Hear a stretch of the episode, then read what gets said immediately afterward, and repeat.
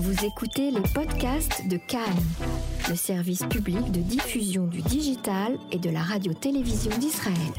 Nouvelle émission de Cannes Chodesh, euh, à l'occasion bien sûr de, euh, du passage d'un mois à l'autre, et c'est de cela dont on va parler aujourd'hui avec euh, Raphaël Ben Admon. bonsoir et merci d'être avec nous. Bonsoir David. Conférencier à Amakom Roug Bueno Gros, mais aussi au Centre Relève. Et puis en ligne avec nous, le Rav Ethan Galam, directeur du Centre Relève de la rue Clé. Et merci aussi de répondre à nos questions et puis de commenter ce passage du mois pour ce nouveau donc Euh, Chodesh. Alors, euh, c'est donc, euh, on va voir tout de suite avec Raphaël Ben, ben Admon, quelques éléments qui concernent le mois qui, s'achève. Alors, déjà David et, les auditeurs et, mon ami Laura Vetan, Rosh Chodesh Livracha.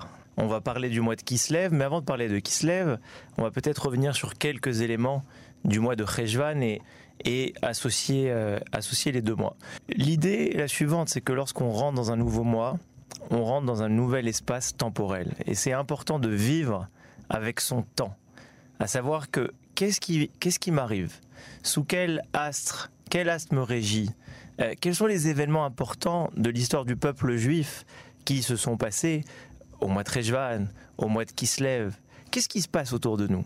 Et ça, c'est très important de marquer justement dans cette émission euh, tous ces symboles pour comprendre justement euh, quelle est la période qu'on va, qu'on va traverser. Alors justement, et de ce point de vue-là, très précisément, quels sont ces types d'événements en termes de calendrier? Alors, je vais prendre euh, alors les événements. On va beaucoup parler ce soir dans le temps imparti du Bet Amikdash, et je pense que le Bet Amikdash, comme on dit tous les jours dans la tuile trois fois par jour, qui vit nous qui, qui vit nous nous kol hayom, ça veut dire qu'on a cette attente et cet espoir permanent. On voit qu'on traverse une période qui est très très riche par rapport à des événements que concernait le Beth Amikdash. C'est-à-dire Soyez patient, David, soyez patient.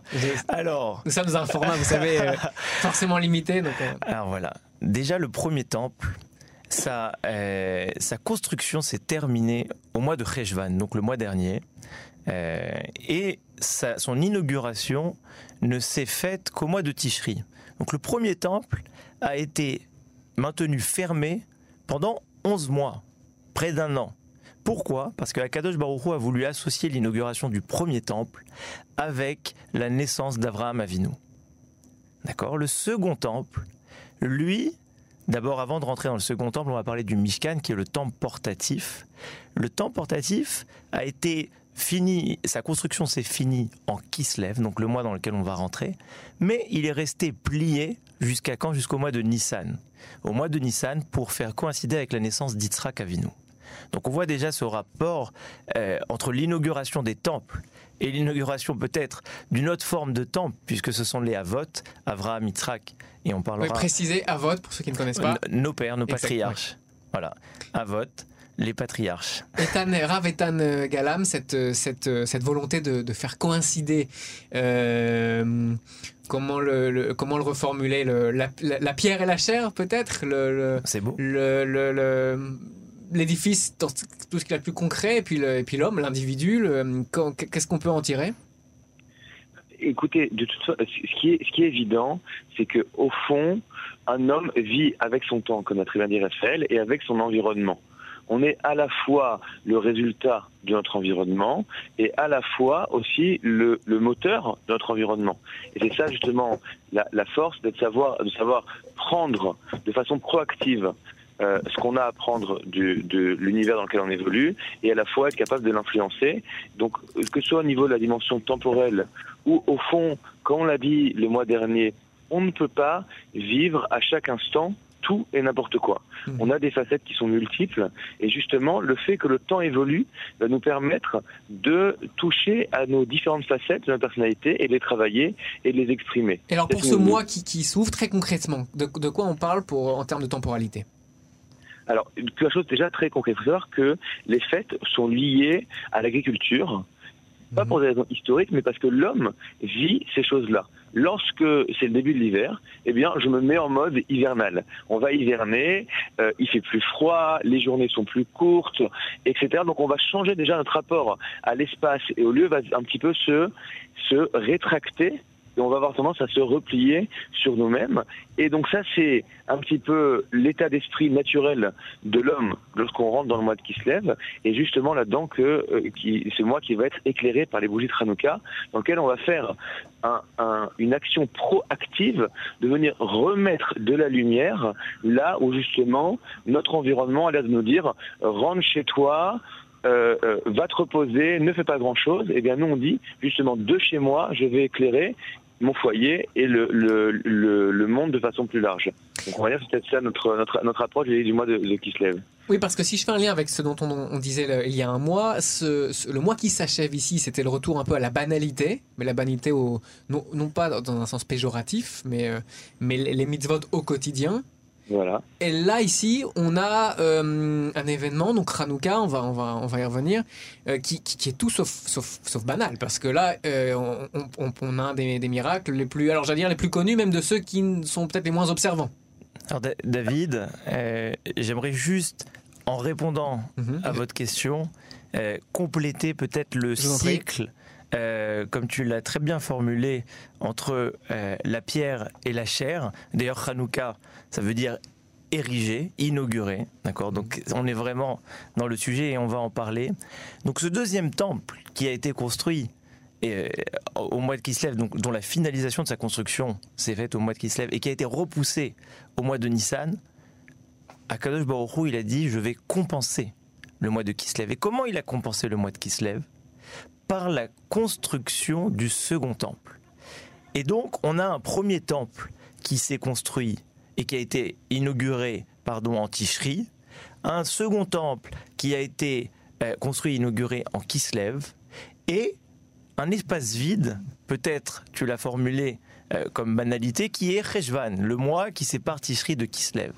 Et pour reprendre les mots de mon frère aîné, le, le Rav Shlomo Ben ce mois qui est vide, et on va voir, on a parlé de Mar Rejvan, euh, qui symbolise en partie euh, l'amertume, ce mois qui est vide puisqu'il n'est pas marqué par de fêtes particulières, par de mitzvot particulières, c'est un espace vide comme vous pouvez voir en sortant de la rue à Tel Aviv, comme un chantier qui va venir préparer justement cette euh, inauguration d'un bâtiment qui va être le plus grandiose. Et il fallait créer justement dans l'espace-temps ce vide pour pouvoir accueillir la plus belle chose de l'histoire de l'humanité qui est le Beth Amikdash Ashlishi Bekarov.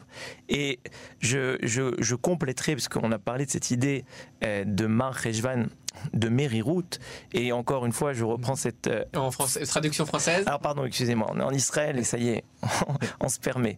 Non, Mériroute, donc cette amertume, mm -hmm. l'amertume, elle est marquée par différents événements. Euh, notamment, la dernière fois, vous nous aviez posé la question, quand le Maboul est tombé. Maboul est tombé le 17 Rejvan. On a la mort de Rachel le 11 Rejvan. On a euh, la mort de Metouchelar à l'âge de 969 ans, aussi le Yudalef Rejvan. On a la séparation entre la, la royauté de Yehuda et la royauté d'Israël. Donc il y a des événements qui ont marqué justement cette amertume. Par contre, il y a d'autres significations au mot Mar Rejvan. Mar déjà, comme on l'emploie dans l'hébreu moderne, c'est lachon chashuv, ça veut dire une marque d'importance. Quand on va dire par exemple maître David, on va dire Mar David, d'accord? Mais il y a aussi autre chose dans le mois de Rejvan, et j'aimerais vraiment passer ce message, même si on quitte le mois de Rejvan, mais c'est un message qui est peut-être intemporel et qui va nous accompagner toute l'année. C'est qu'en fait, Mar Rejvan, c'est, d'après le Talmud, ça vient du mot Merachashin. C'est quoi Merachashin? C'est murmurer. Qu'est-ce qu'on murmure? Au mois de Rejvan, on murmure les tfilotes et on murmure les chants, les prières qu'on a écoutées et qu'on a prononcées pendant tout le mois de Tishri, pendant Rosh Hashanah, pendant Yom Kippour, pendant Sukkot, Oshana Rabbah, Simchat Torah. Cette, cette air-là, ces mélodies, elles nous accompagnent pendant le mois de Rejvan elles nous accompagnent toute l'année, d'où le mot Mar Rejvan. Et je finirai par une allusion, c'est que le mois de Rejvan, a été créé par la lettre Nun, qui symbolise la Néphila, qui symbolise la chute, mais cette lettre Nun a été couronnée par un sens, qui est le sens de l'odorat. Et en fait, pour prendre cette métaphore qu'on a euh, étudiée, et j'invite tous nos auditeurs qui sont à Tel Aviv à nous rejoindre aux 7 clés le dimanche soir. En tout cas, me concernant, à partir de 20h, euh, Ethan euh, partagera ses horaires. On étudie de 20h à, 23h, justement, le sens profond euh, de ces, de ces mois-ci. Et donc, Mar Rejvan, c'est quoi? C'est cette chute d'un flacon de parfum qui a été euh, qui a été justement le flacon de parfum des mois de, du mois de fête de Tishri, de Rosh qui pour Soukot. Ce flacon tombe, il se brise, mais qu'est-ce qui se diffuse? Son parfum. Alors, Ravetan Galam, sur ces euh, considérations, comment maintenant on bascule au mois, au mois, euh, au, mois qui vient alors, il y a déjà une, grande question sur ce mois de ce mois de Kislev et sur la, fête de Rosh Une question très connue, qui est la question qui est posée par l'auteur du Shulchan Aruch, le Beth Yosef, Rabbi euh, Yosef euh, Karo, qui pose une question. Pourquoi au fond on fête huit jours de fête à Hanouka? Mhm. Euh, on a trouvé une fiole, une fiole qui aurait duré un jour et qui va en durer huit. Il fait un compte très simple, je pense qu'on peut tous le faire. Eh bien, si elle devait durer un jour et qu'elle a duré huit, eh bien, au fond, c'est seulement sept jours du miracle qui ont eu lieu et non pas huit jours. Donc, pourquoi est-ce qu'on va fêter les huit jours? Alors, pour ça, il y a beaucoup de réponses qui ont été données, on pourrait en donner peut-être plusieurs, mais une réponse, déjà, c'est de dire que le fait que de l'huile soit capable de brûler, c'est en soi un miracle ce qu'on va essayer de chercher au fond, lorsque on éteint la lumière, lorsque on rentre dans le mois d'hiver et il y a peut-être moins de lumière qu'en été, on est moins actif, on rentre en soi, mais d'un coup, il y a d'autres sens qui vont se développer et on va prendre conscience de ce, dont nous avons, ce que nous avons en face de nous. Et d'autres sens, c'est-à-dire? Tout simplement, on va dire quelque chose de, très simple. Quelqu'un qui malheureusement n'a pas la capacité de voir, d'un coup, il va mieux entendre et mieux ressentir les choses. Nous, lorsque notre champ de vision va se, va se restreindre, eh bien, on va prêter attention à ce qui est autour de nous. Au fond, dans quelque chose de très simple, mais par opposition au fait de Tishri, où on va être beaucoup à la synagogue. Moi, je sais que ma femme me dit ma fête préférée, c'est Hanouka, parce qu'il n'y a rien à préparer au fond, on, retrouve le plaisir tout simplement d'être ensemble et on est avec les enfants, on va chanter, on va s'asseoir et regarder les bougies. Ça, c'est aussi parce que lorsque nous n'avons pas besoin d'aller à l'extérieur, parce qu'il fait froid, la nuit tombe tôt, eh bien on va rester chez soi et on va reprendre le goût d'être chez soi. Alors, pourquoi les huit jours de fête? Et bien simplement, c'est pour se rendre compte que le quotidien, on a parlé de mal, mais de prendre compte, se rendre compte que la nature elle-même est en soi un miracle. Il y a une fête dans le fait de dire que j'ai de l'huile, elle s'allume, elle m'éclaire. J'ai des enfants, ils me procurent de la joie, je suis capable de prendre conscience de ça, de mes enfants, de ma femme, de mes parents, de mon foyer, de mon cercle qui est restreint au lieu d'aller chercher au loin, on va essayer de, se concentrer sur le fait de prendre conscience de ce qui est proche. Et ça, c'est un petit peu cette transition du mois un peu calme de Rejvan. On, on s'est calmé après les fêtes. Au mois de Kislev, on va dire maintenant, regardons ce qu'on a dans notre quotidien et donnons-lui du sens. Je pense que c'est un des grands messages du mois de Kislev. Et alors, euh, pour euh, évoquer aussi la transition et le, et le, parfum évoqué euh, par Raphaël Ben Admon, je tente continuité, peut-être qu'elle n'a pas de sens, vous, vous, vous, nous, direz. Euh, une huile qui brûle, ça peut avoir aussi une odeur peut-être tout à fait. Alors, euh, on peut y voir, est-ce qu'on peut y voir quelque chose ou alors c'est totalement, euh, c'est une, alors, un rapprochement qui n'a pas forcément de sens. Alors, c'est déjà tout, rapprochement au fond. Vous savez, on, on, dit, on dit, Shema Israël, Hashem Elokeinu, Hashem Echad. Au fond, tout est un, donc tout se, tout se recoupe. Ce qui m'a fait penser à ça aussi, c'est quand vous évoquez les sens, tous les sens. Euh, Exactement. Exactement, qui se recoupent. Alors, il faut savoir une chose, que chaque sens a sa dimension. Le sens de l'odorat, est dans une dimension qui est beaucoup plus spirituelle. Au fond, un parfum, on ne peut pas mettre le doigt dessus. On ne peut pas l'attraper. Le parfum, il est là j'en ai conscience, mais au fond, ça va, ça va je ne suis pas capable de le voir. Quelque chose qui est, qui est plus, d'après les sages de la Kabbale, c'est développé comme un sens qui est beaucoup plus spirituel que le toucher, par exemple, mhm. ou, euh, ou, ou, même l'audition, euh, bien qu'on puisse pas l'avoir non plus. En tout cas, mhm. euh, justement, c'est évidemment très, très, très lié parce que c'est vrai que la vue et l'audition sont deux sens qui sont des sens qui ne sont pas liés à quelque chose qui est, matériel, et, euh, et donc il va demander un travail de la personne pour venir justement lui donner de la réalité. Au fond, quand on sent quelque chose, qu'est-ce qu'on fait? On se retourne à droite à gauche, à droite à gauche pour dire mais d'où vient cette odeur? Bah, c'est ça le travail encore qu'on est en train de faire, c'est de dire en fait d'où viennent les choses, d'où viennent ce que j'ai, et là on va se dire, on, va devoir s'arrêter pour prendre conscience de ce qu'on a, lui donner, lui donner toute sa réalité euh, réelle. Mmh. Parce qu'au fond, euh, je voudrais expliquer ce, ce, ce, point, mais au fond, on passe beaucoup de temps, euh, euh, Raphaël a parlé de créer un espace pour, on passe beaucoup de temps à vouloir plus de choses, mais si on ne s'investit pas en nous-mêmes pour créer un espace pour recevoir ces choses-là, au fond, on passe à côté. On a plein de bénédictions, on a plein de choses extraordinaires dans, notre existence, et vu qu'on est toujours occupé à vouloir en produire plus de choses, avoir encore des nouvelles choses, au fond, au fond on ne prend pas le temps de s'arrêter sur ce qu'on a et d'en jouir. Alors, cette, cette idée générale, comment ça se traduit dans le mois spécifique de qui se lève? Alors tout simplement, comme, comme j'ai dit, ce, cette partie de la nuit, au fond, on a un texte de Maïmonide qui nous dit que l'essentiel de l'étude de la Torah est la nuit. On a un passage euh, qui est connu dans la Haggadah, dont on raconte la sortie d'Égypte, il y a un sage qui dit toute ma vie, j'ai désiré, j'ai cherché un moyen de dire que nous devons mentionner la sortie d'Égypte la nuit. Alors on se pose la question, bah, soit il faut le mentionner, soit il ne faut pas le mentionner. Pourquoi est-ce qu'il désire de façon proactive de chercher un moyen de, de, de dire qu'il faut absolument mentionner la sortie d'Égypte la nuit? Et bien encore une fois, avec la même idée. Lorsqu'on est le jour, lorsqu'on est en pleine lumière, eh bien les choses s'imposent à nous. Je vois quelque chose, c'est comme ça. Et au fond, ça n'a pas laissé beaucoup de place à ma personne pour interpréter, lui donner du sens. Lorsque c'est la nuit, je dois un peu plisser les yeux, je dois voir ces choses-là, et c'est à moi de leur donner l'existence. Et ça, au fond, c'est un travail qui est le travail du début de l'hiver, qui est le travail donc justement du mois de Kislev, qui est ce premier mois où les nuits sont les, où les nuits sont les plus longues.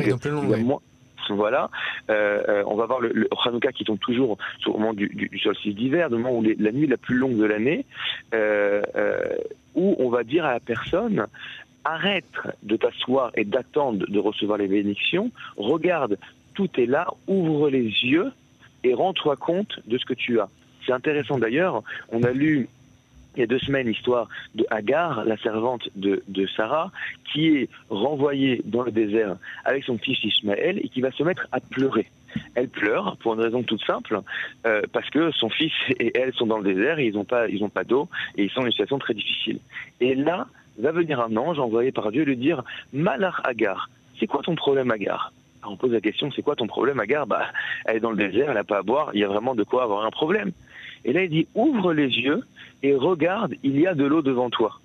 Et là, effectivement, Agar va voir cette chose-là. Alors, souvent, on se pose la question, lorsque, à ce moment, l'ange crée un puits, est-ce que ce, cette eau va apparaître de façon magique? Eh bien non, disent nos sages. L'eau est là, le puits est là, la bénédiction est là, nous avons ce dont nous avons besoin, mais au fond, parfois on est tellement renfermé dans nos problèmes qu'on ne prend pas le, le temps de donner de l'importance et de voir toutes les bonnes choses qu'on a en nous. Lorsque la nuit s'écroule sur nous d'une certaine manière au début de l'hiver, alors on peut dire je vais rester sous la couette. Eh bien non, au contraire, on va allumer des bougies, on va dire c'est facile entre guillemets, de réussir en plein été, quand tu vois toutes les, toutes les choses, on va un peu éteindre la lumière et tu vas apprendre à aller voir la bénédiction dans ce qui est caché autour de toi. Mmh. Raphaël Ben Admon, euh, donc là on vient d'évoquer d'une certaine manière un changement de saison aussi. Euh, saison peut-être d'ailleurs pris au sens large, pas forcément, euh, c'est-à-dire l'entrée le, dans l'hiver ou l'entrée dans, une forme d'obscurité concrète. Euh, dans, le prolongement de cette idée, qu'est-ce qu'on peut, euh, et en termes d'événements aussi, vous disiez qu'à chaque mois correspond à une série d'événements, sur quels autres événements il serait intéressant de s'arrêter, sur qui se lève? Euh, écrit par le, le Rav Dvir Eisman, euh, le, le, mois de Kislev correspond à un langage de Simcha. Alors je ne sais pas si David, vous êtes familier avec cet enseignement, mais dans les Sheva Brachot, on a dans la dernière bracha 12 langages de joie qui euh, commence par Sasson, Simcha, Khatan, Kala et ainsi de suite. 12 manières de, de nommer la joie, vous voulez Voilà, 12 langages de joie. Et on a 12 mois dans l'année. Et il existe une correspondance entre chacun de ces langages avec chacun des mois de l'année. Et donc, à Tishri correspondra Sasson, à Rejvan correspondra Simcha, et à Kislev correspond Khatan. Comment expliquer que le mot Khatan soit un langage de joie alors Khatan, on rappelle aux auditeurs que ça signifie un marié, Kala signifie une mariée. Comment un marié et une mariée sont des synonymes de la joie et expriment une dimension de la joie particulière. Alors le Ratskatsevi, pour expliquer ce qu'est un Khatan, et très précisément dans son livre, il vraiment établit le job description du Khatan. Quel, quel est son tafkid, quelle est sa mission, mhm. quel est son rôle dans le foyer. Et c'est très intéressant puisque euh, le Ravetan parlait justement de ce retour à la cellule familiale qui est également calqué aux saisons et qui est également illustré dans la fête de Hanouka. C'est quoi cette notion de Khatan? Pour comprendre ce que c'est un Khatan, il faut comprendre ce que c'est le soleil, le Shemesh. Tu as parlé d'obscurité. Eh bien, il faut savoir que ce mois-ci est marqué par le soleil, par le Shemesh, puisqu'il y a un pasouk dans Télim qui fait le parallèle entre le soleil et le marié. Le pasouk, je vais le prononcer en hébreu. La Shemesh Sam Ohel Bahem, Vehu Kechatan Yotse Mechupato.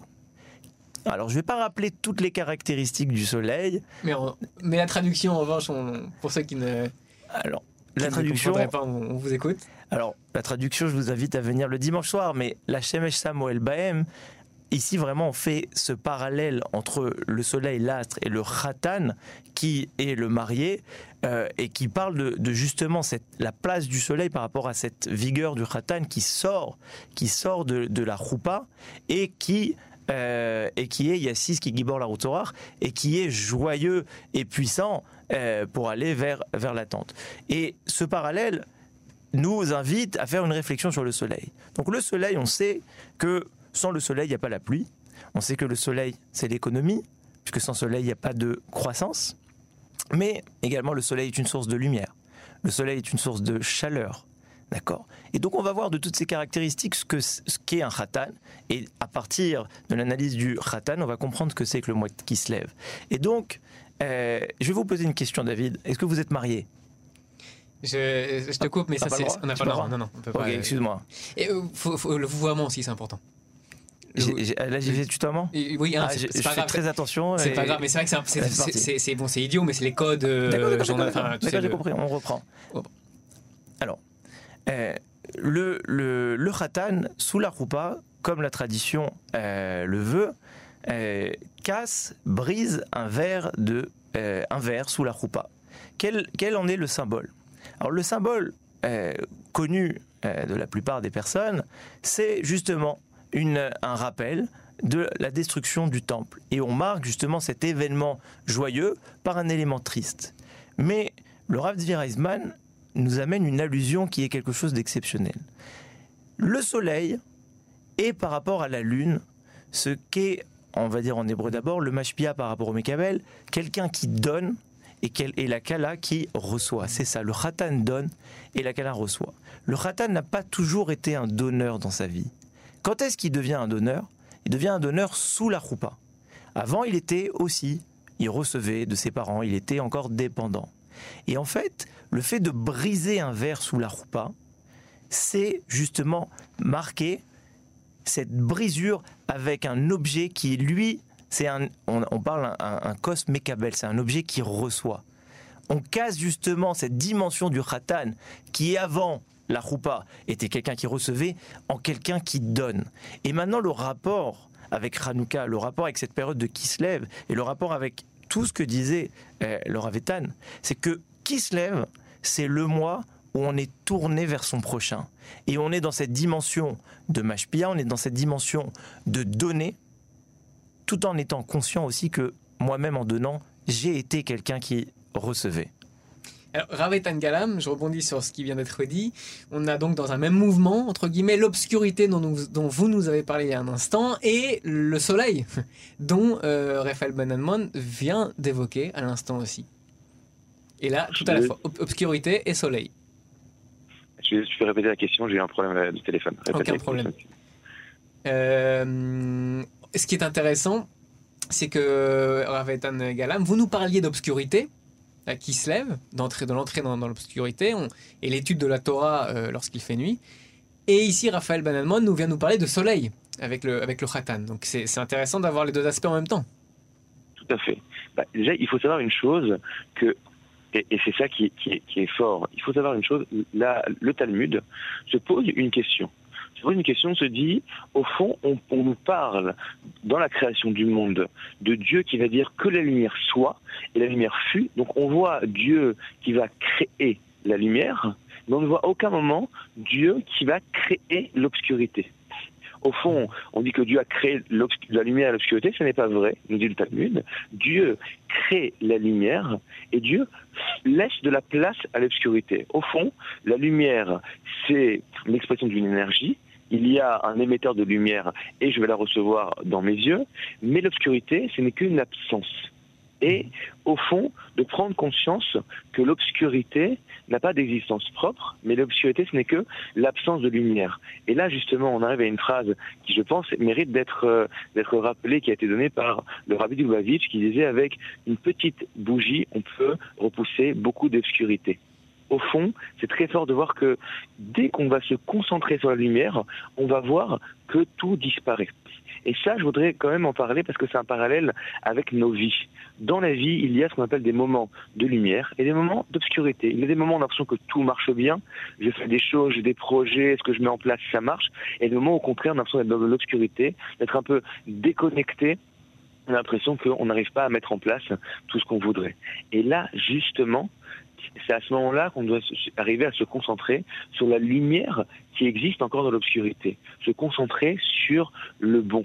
Parce que moi, dans mes activités, on va dire communautaires, euh, j'ai très souvent à faire face avec des gens qui vont dire ça va mal, mon couple va mal, mais vous comprenez mes enfants et mon travail. Et au fond, je vais vous dire c'est quoi le travail d'un rabbin c'est tout simplement de s'arrêter avec une personne et peut-être aussi le travail d'un psychologue et de lui dire mais regarde ce que tu as. Regarde toute la lumière que tu as, regarde toutes les bonnes choses que tu as et d'un coup, en fait, toute l'obscurité disparaît.